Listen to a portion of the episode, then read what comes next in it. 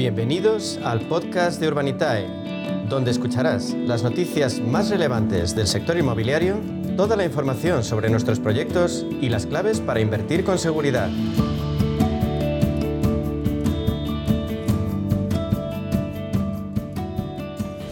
Sesión seguimos ahondando en el crowdfunding inmobiliario, fórmula de inversión que nos permite diversificar y de forma segura el destino de nuestro dinero.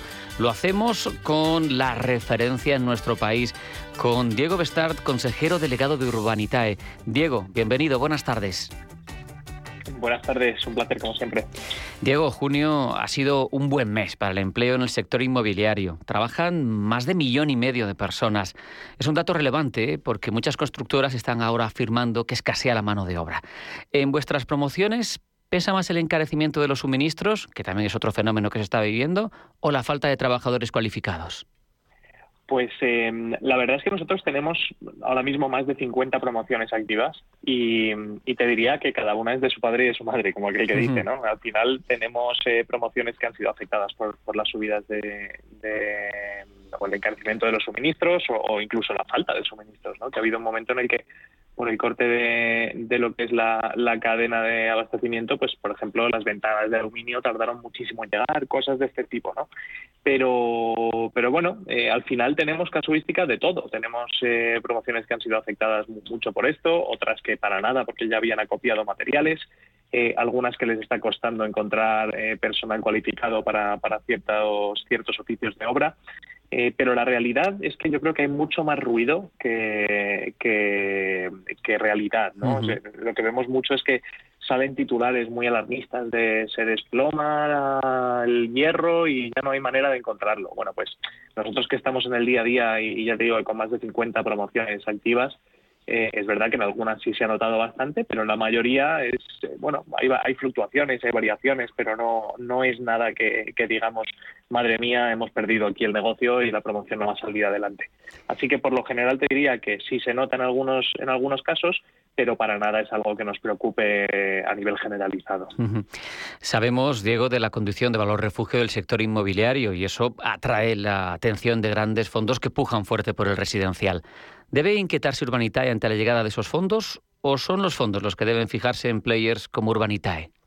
Pues yo creo que el segundo caso. Los fondos yo creo que deben fijarse en, nosotros y a nosotros nos vienen muy bien, principalmente porque estos fondos lo que hacen es comprar activos inmobiliarios y nosotros lo que hacemos es producirlos y luego venderlos. O sea que mm, hemos ya vendido varias promociones a, fondos eh, eh, distintos, fondos europeos, fondos de fuera de Europa, que vienen a España con la idea de comprarse mm, activos para mantenerlos en, cartera y ponerlos en alquiler.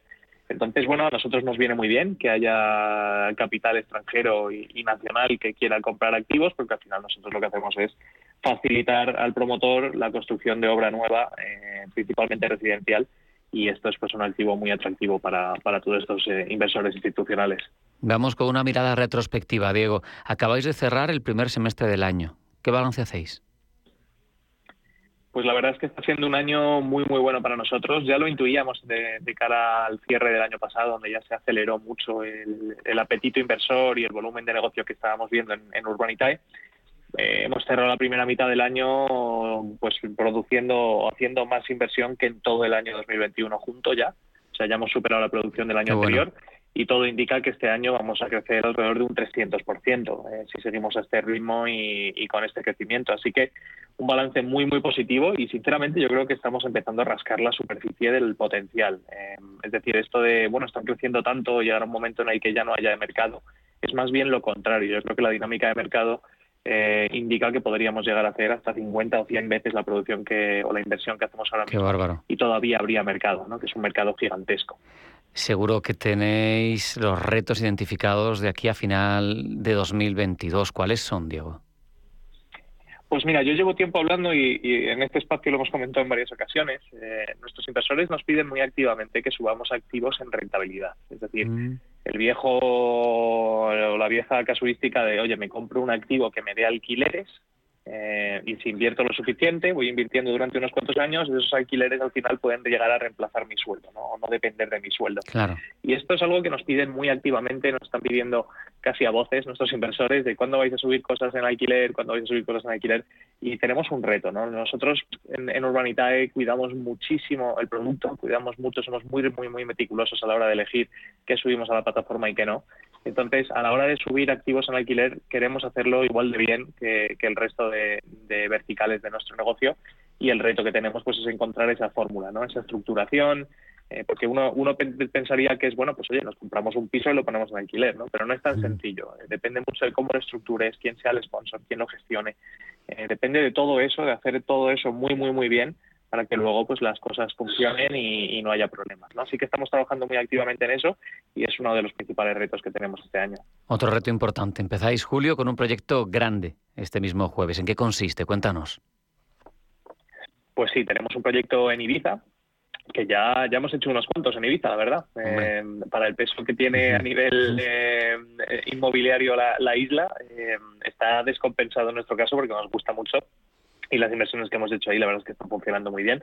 Eh, volvemos a, Ibiza, eh, a un colectivo que se llama Santa Eulalia del Río y, bueno, vamos a entrar en, sociedad con un promotor local que tiene muchísima experiencia en la zona. Eh, de hecho, está terminando una promoción muy cerquita de, esta misma y, ya está vendida.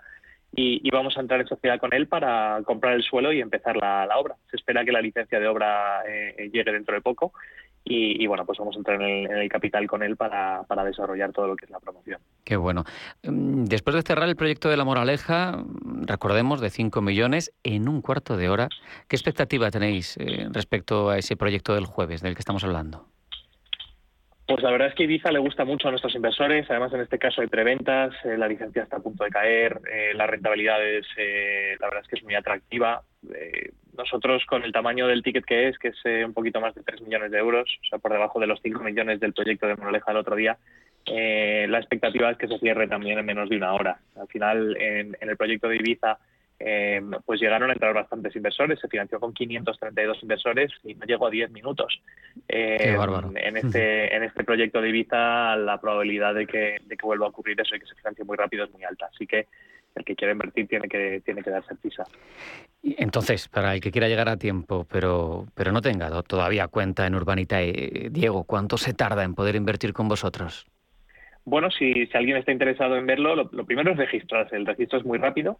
Eh, básicamente lo único que pide es algo de información básica y, el DNI para poder, para poder darse de alta. Y la entidad de pagos que, que utilizamos, que es la que gestiona los fondos de los inversores, eh, tiende a, bueno, últimamente está, está confirmando las cuentas en cuestión de, horas, o sea que es una cosa muy rápida, sobre todo si es entre semana. Y luego, pues para, para el proyecto de esta semana, técnicamente sí se podría llegar, es decir, hay que mirárselo todo bien, estudiárselo, leerse la documentación e ingresar dinero en, en la cuenta de Urbanitae para poder invertir. Dicho esto, lo último que recomendamos es que la gente invierta con prisas, lo mejor es que se miren las cosas, que lo estudien, que nos llamen, que vengan a ver, no se hace falta, y cuando tengan claro que quieren invertir en un proyecto, que, que lo hagan. Y luego también, que no se nos olvide, que tenga el dedo ágil, que vuelan, siempre lo digo, y nos quedamos fuera, ¿verdad? Se, levantan las, las, inversiones en muy poquito tiempo y no paramos de, de, ver cómo en minutos o a veces incluso en segundos eh, se ha llenado la financiación de un proyecto. Sí, la verdad es que va muy rápido, como comentábamos en el caso de Ibiza, en este caso, eh, bueno, perdón, en el caso de la Moraleja y en el caso de Ibiza, pues al ser un ticket más pequeño probablemente vaya incluso más rápido. Pero, pero bueno, lo bueno es que ponemos a disposición del inversor toda la información del proyecto con un mínimo de cuatro días eh, de antelación para que puedan verlo. Es decir, esto no se trata de meterse en una web y darle clic rápidamente para que no quedase fuera, sino, oye, tienes varios días para ver las cosas y una vez que has decidido que quieres invertir, pues es verdad que hay que estar en el día y la hora para, para poder hacerlo porque, porque últimamente va, va muy rápida la inversión. Diego Bestard, consejero delegado de Urbanitae, ha sido un placer, un abrazo, hasta la próxima. Un abrazo, un placer.